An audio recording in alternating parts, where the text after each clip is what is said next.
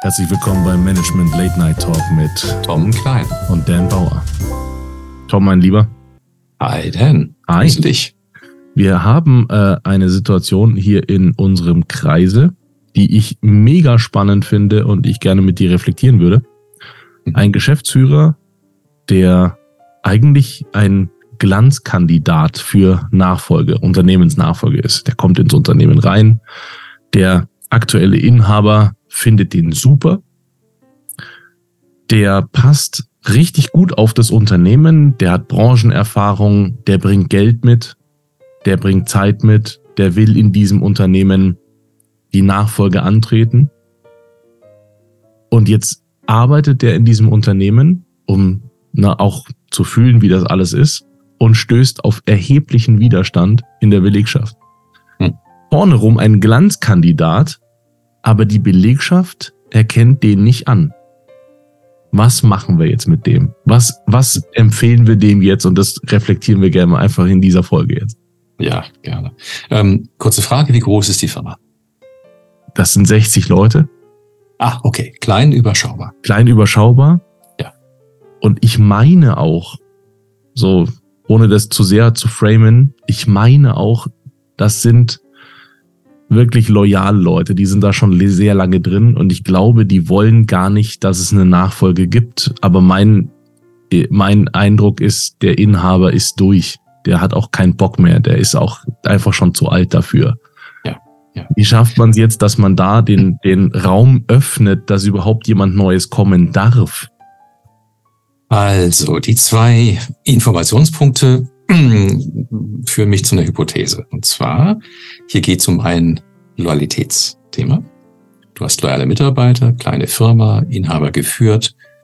Er ist vermutlich gut gelitten gewesen und viele Leute sind da gewesen, auch weil sie loy loyal ihm als Menschen gegenüber sind. Und jetzt kommt ein anderer. Auf einer transaktionalen Ebene übernimmt die Firma als äh, Gegenstand und oder als, oder als Rechtsform. Da ist erstmal nichts von dieser Loyalität und Bindung da drin. Und da kann man anfangen, so ein bisschen systemisch dran zu gehen. Das wäre so eine klassische systemische Intervention. Und du kannst ein Ritual machen, bei dem du diesen Loyalitäts, dieses Thema benennst, also mit der Be- Belegschaft, und du würdigst den alten Inhaber. Das heißt, dann lädst du 60 Leute dazu ein, dieses Ritual zu machen, machst vielleicht ein Tages- oder zwei Tages Offsite damit, machst eine Übergabe und dann ähm, lässt du die Mitarbeiter den Inhaber, den Alten, würdigen. Und in der Würdige, Würdigung ähm, löst sich etwas. Ja, das heißt, die benennen das, worum es ihnen geht, und dann erkennen sie auch an, dass diese Zeit zu Ende geht. Der ist alt geworden, er hat keine Lust mehr, er, ist, er geht raus und er will, dass diese Firma weitergeht. Er will, dass sie gut weitergeht. Seine Absicht ist da vermutlich eine, eine, eine gute Laute. Ähm, so, und dann ähm, stellt sich der Neue vor und würdigt auch diesen Übergang. Das heißt, er ähm, zeigt Anerkennung für den Alten, ähm, lässt den Alten ihm den neuen Platz geben. Das heißt, es muss vom Alten ausgehen, dass der Neue quasi intronisiert wird. Und dann lässt man die Mitarbeiter darüber reden, was das mit ihnen macht. Ja? Und lässt sie vielleicht die Verlust, Verlustgefühle, die Loyalitätskonflikte, die sie vielleicht haben oder sich einbilden, aussprechen. Und dann macht man Dialog dazu. Also was ähm, ist das wirklich ein Loyalitätskonflikt, wenn ich jetzt anfange, dem Neuen zu folgen, wo der Neue was anderes macht, als du, Alter, gemacht hast? Und wenn ich das Neue mache, ist mir dann klar, dass ich keinen Loyalitätsbruch begehe, sondern dass ich deine, dein Segen habe quasi und dass das Neue von dir gewollt ist. Oh, das ist ja spannend. Das ist ja spannend, dass dann die, die Mitarbeiter denken, oh, das ist ja mega spannend, dass die einen Loyalitätsbruch begehen, wenn sie dem anderen jetzt folgen. Boah, das ist richtig spannend.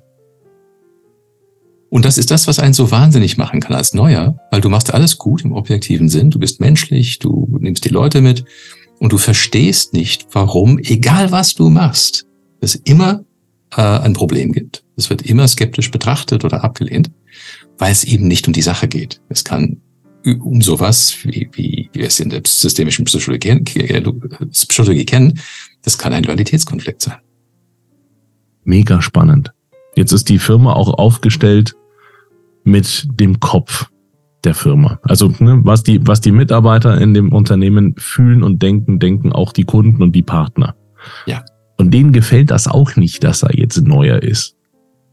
Kannst du die dann zu dem Ritual einladen oder wie macht man das dann mit Kunden und Partnern? Könnte man. Je nachdem, wie die Beziehungen sind, wie offen, transparent man sein will, ähm, geht es darum zu benennen, was für eine Dynamik man gerade hat, das bewusst zu machen und dann auch damit umzugehen. Und das damit umgehen ist in der Regel ein, ein Reflektieren, ein, eine Erlaubnis geben, ein rituelles, ähm, eine Übergabe, eine Handlung. Und du, du erlebst oder Menschen erleben in sich eine große Erleichterung, ähm, wenn diese Dinge auf den Tisch kommen und quasi die Erlaubnis gegeben wird oder das Bewusstsein, was hier gerade passiert, bei ihnen ankommt. Ich bin mega fasziniert. Also ich finde dieses Ritual Wahnsinn. Jetzt muss ich mir vorstellen, dass man das nicht macht und darauf keinen Wert legt oder das gar nicht sieht. Und der neue Geschäftsführer übernimmt, der kämpft ja die nächsten Jahre in allen Fronten. Das ist ja völlig, völlig unsinnig einfach. Ja. Ja. Auch, und, auch an, an, an Kraft, was das braucht, wenn du die ganze Zeit auf, auf Gegenwehr stößt, obwohl du eigentlich deinen Job ganz gut machst. Und äh, natürlich bist du anders drauf und anders entscheidest anders, du sprichst anders. Aber das ist ja Wahnsinn, wie man diesen Kampf, der dann dadurch entsteht und warum, also ich erlebe das ja auch äh, in Gesprächen, dass dann, dass dann äh, das wiederverkauft wird an eine noch größere Bude und dann noch mehr Frust in dem ganzen Unternehmen herrscht, weil der äh, nachfolgende Geschäftsführer irgendwann sagt, du, ich habe da irgendwie keinen Bock mehr drauf und dann geht er nach zwei Jahren raus und verkauft die Bude wieder. Also, der, dass man diesen ganzen Schmerz, diese ganze Strecke eigentlich verhindern kann, wenn man gleich diesen systemischen Ansatz fährt. Ja, da gibt's noch weitere Schichten davon, die dann auch ähm, ganz negativ sein kann. Zum Beispiel gibt es vielleicht eine Führungskraft, die sich unter dem Inhaber alle möglichen Dinge erlauben konnte. Die ist nicht unbedingt eine gute Führungskraft gewesen. Die hat, äh, ich habe gerade einen Fall, wo eine Führungskraft äh, gegangen werden musste, weil sie die ähm, ein Familienmitglied, eine Frau, die reingekommen ist, wirklich missbraucht hat. Also auf eine despektierlichen Weise behandelt war, hat, wo wir uns wirklich gefragt haben, was kann denn hier los sein? Ist das Frauenfeindlichkeit oder ist hier was anderes im Spiel? Und es war so eine Kombination, soweit wir es verstehen konnten, aus ähm, Verlust der privilegierten Position unter dem alten Inhaber. Das heißt, er, ähm, er hat sich Dinge erlauben können bei dem Inhaber. Das könnte sich eine professionelle Führungskraft nie erlauben. Das ist vermutlich Ego gewesen. Er hat sich wichtig gefühlt, nicht durch seine Kompetenz und Leistungsfähigkeit, sondern hat sich wichtig gefühlt durch seine Nähe zum Inhaber und durch die Erlaubnis, dass er machen konnte, was er wollte. Und den Inhaber hat ihn immer gedeckt. So, jetzt kommt ein neuer rein, oder in dem Fall eine neue. Das ist eine massive Bedrohung für diese Position. Und in dem Fall geht es nicht um ein schönes Ritual, um Menschen zu erlauben, ähm, im neuen System ihre Rolle zu übernehmen, sondern in dem Fall ging es um einen Rausschmiss, weil was der sich erlaubt hat, in irgendeinem professionellen Sinn völlig unakzeptabel war. Und das war die Konfrontation in dem Fall, auch durch die Übergabe. Da wurde was aufgedeckt, was das nicht okay war. Finde ich mega spannend. Lass uns mal da einen, einen Schritt vorne dran gehen. Das ist ja für den eine Kränkung. Also wenn das der, ist für, für den Mitarbeiter, der, der erlebt sich im Recht. Ja, ja, natürlich, klar. Ja. Und jetzt, wenn, wenn, der, wenn äh, ein neuer Geschäftsführer reinkommt und er diese Nähe nicht mehr hat und dieses Spiel nicht mehr spielen kann, dann ist es für den erstmal eine Kränkung. Ja, der erlebt sich als Opfer. Exakt. Und er erlebt die bösartigen Dinge, die er getan hat, als legitime Selbstverteidigung. Ja, jetzt lass uns mal vorne anfangen. Ich wüsste gerne, was können wir jetzt, wenn wir das rausfinden, vorher schon tun, bevor wir an den Punkt kommen, dass man den rausschmeißen muss. So, was könnte man, wenn man vorher erkennt, das ist eine Kränkung für den gewesen, wie müsste man mit dem sprechen oder was müsste passieren, dass der diese Kränkung auflösen kann. In dem Fall, den ich gerade vor Augen habe, ging es um eine Art Selbstverständnis und Verhalten, was nicht zu heilen ist. Das war einfach schädlich. Das heißt, diese, diese Person muss raus. Ähm, Wenn es eine milde Kränkung ist, wenn es einfach eine Verschiebung im Selbstverständnis ist, dann reflektiert man das. Das heißt, man spricht offen drüber, man benennt es. Das ist dann einfach ein erwachsenes Gespräch, dass bei jemandem ein Bewusstsein entsteht, was hier los ist. Denn er fühlt sich versetzt, er fühlt sich degradiert, er fühlt sich nicht mehr wichtig, kann sich aber vielleicht selbst nicht erklären, obwohl er die gleiche Rolle hat und respektvoll behandelt wird. Aber ganz viele Annahmen aus der alten Beziehung greifen einfach nicht mehr. Und er merkt, er läuft mit gewissen Signalen ins Leere. So, darüber kann man sprechen, weil dann kommen, kommen Konflikte auf, er ist dann genervt oder er ist, er ist aggressiv oder er zieht sich zurück und man sagt, hey, was ist denn los? Und es kann sein, dass man in der Reflexion ähm, auf solche Erkenntnisse kommt. Und wenn das alles im guten menschlichen Rahmen, im Rahmen der Leistungs, ähm, des Leistungsvertrags ist, dann sagt man einfach, hey, es hat sich hier was geändert. Äh, gehen wir mal durch, was genau und an welchen Stellen genau das jetzt anders funktioniert. Und ist das für dich okay? Und dann sagt die Person, jetzt wo es mir bewusst gemacht worden ist und mir, mir ich es mir selbst bewusst gemacht habe, ist okay für mich. Ich passe mich da an. Das heißt, dass, dass es eine Schwelle gibt, ab dem das Verhalten beziehungsweise die Kränkung so hoch ist, dass du die nicht heilen kannst. In diesem Kontext. Ja, und in dem Fall, den ich kurz geschildert habe, war das Verhalten so unmenschlich, das war so missbräuchlich, dass das ganz klar war.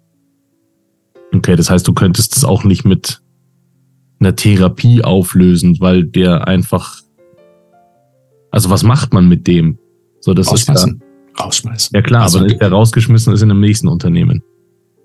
Ja, da haben die ein anderes Problem. das war, es kann ja auch sein, das, ist, spa- das Spannende ist, ich will dem nicht, die- die- dieser Person nicht unterstellen, dass das ein schlechter Mensch war, sondern er hat, ähm, er war nicht einverstanden mit einer Veränderung, die existenzielle Qualität für ihn hatte. Vielleicht ist er beim nächsten Unternehmen völlig neutral und kompetent und macht einfach seinen Job, Weil der Kontext ein anderer ist. weil der Kontext ein anderer ist. Mhm. Aber in dem Unternehmen war er nicht mehr tragbar. Du kannst nicht Ja, die Nachfolgerin persönlich ja. attackieren. Das geht Nee, nicht. überhaupt nicht. Das, aber das finde ich gerade das Spannende, dass quasi diese, dass das, dass das Umfeld, dass der Kontext, das Verhalten, die, die Kränkung, dass das so eine Suppe an, an, an, ja, eine Suppe ergibt, die eine pathologische Grenze erreicht, ab dann das nicht heilbar ist. Das finde ich mega spannend. So, dass es, dass man das erkennen kann und dann Schlussstrich ziehen muss, weil es nicht heilbar ist. Ja, das öffnet ein Thema, was ich, glaube ich, gesellschaftsrelevant äh, finde. Ähm, nicht alles ist über Dialog zu lösen. Es braucht auch Grenzen. Bei kriminellem Verhalten, jemand stiehlt von der Firma, ist das ganz, ganz offensichtlich. Aber bei Verhaltensentgleisungen, wo man anfängt, Menschen kaputt zu machen, ist das manchmal, wenn man nicht hinschauen. Und ähm, wenn wir anfangen, Verhaltensweisen zu erleben, die unsere Firma gefährden, die den, die den sozialen Zusammenhalt gefährden, die die wirtschaftliche äh, Erfolge gefährden, dann muss man Stopp sagen. Und in Firmen ist das relativ einfach, wenn man sagt, okay, du passt nicht mehr hier rein, wir trennen uns. Klar, logisch. Ja, mega spannend. Äh, Das war wieder eine wahnsinns äh, neue Erkenntnis. Vielen Dank, Tom. Sehr gerne, Dan. Wir unterhalten uns in der nächsten Folge wieder über was Spannendes. ich wünsche dir eine schöne Woche. Ich dir auch. Bis dann. Ciao. Tschüss.